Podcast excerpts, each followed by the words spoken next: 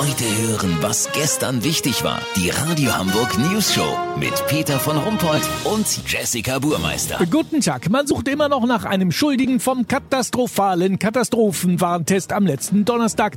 In vielen Hamburger Stadtteilen hörte man gar nichts von den Sirenen und die Warn-Apps Erstschlag, Tatütata und Master of Disaster lösten allesamt gar nicht oder zu spät aus. Olli Hansen, egal ob digital oder analog, im Ernstfall wären wir jetzt alle tot, oder? Stark, reimt sich sogar, Peter. Ja, da hast du recht, aber dafür ist so ein Test ja da, um Schwachstellen zu finden. Macht man ja beim Fußball auch. Wenn der HSV 0 zu 17 gegen Fortuna Moorburg verliert, weiß die Mannschaft, da ist noch Luft nach oben. Weiß, wie ich meine? Ja, na klar. Aber du bist ja im Bundesamt für Bevölkerungsschutz und Katastrophenhilfe. Hat man die Fehlerquellen denn da nun ausgemacht und werden sie beseitigt? Das ist doch die Frage. Und genau die habe ich dem Chef vom Bundesamt Armin Amageddon gestellt. Er sagte mir, er hätte das gar nicht mitbekommen. Er dachte, der bundesweite Warntag sei erst diesen Donnerstag. Gut, kann ja mal passieren, ist aber vielleicht ein erster Hinweis darauf, dass es an der Koordinierung möglicherweise was zu verbessern gibt. Dazu muss man wissen, dass die Mitarbeiter im Bundesamt für Katastrophenhilfe in einem Atombunker 50 Meter unter der Erde sitzen und hauptsächlich damit beschäftigt sind zu gucken, ob das Toastbrot nicht schimmelt.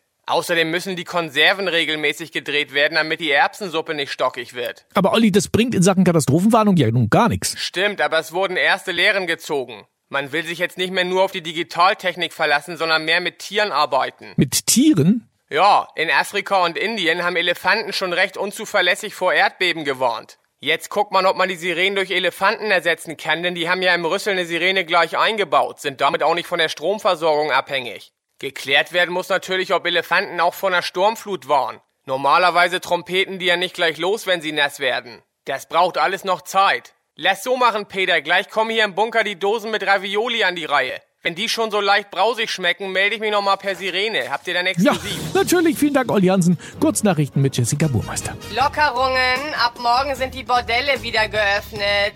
Olli Hansen berichtet um 7.17 Uhr live aus dem Pimper Palace in Norderstedt. Aktion. Diese Woche ist Woche der Wiederbelebung. Hashtag, wo ist eigentlich John Ment heute? Missverständnis. Schleckimarkt springt als neuer Hauptsponsor beim HSV wieder ab. Wir dachten natürlich, die zahlen uns was, so der Vorstandsvorsitzende der Schlecki AG zur News Show. Das Wetter. Das Wetter wurde Ihnen präsentiert von Schleckimarkt, offizieller Lieferant der deutschen Malefiz-Nationalmannschaft. Schleckimarkt. Wie krank sind wir denn bitte? Das war's von uns. Wir hören uns morgen wieder. Bleiben Sie doof. Wir sind's schon.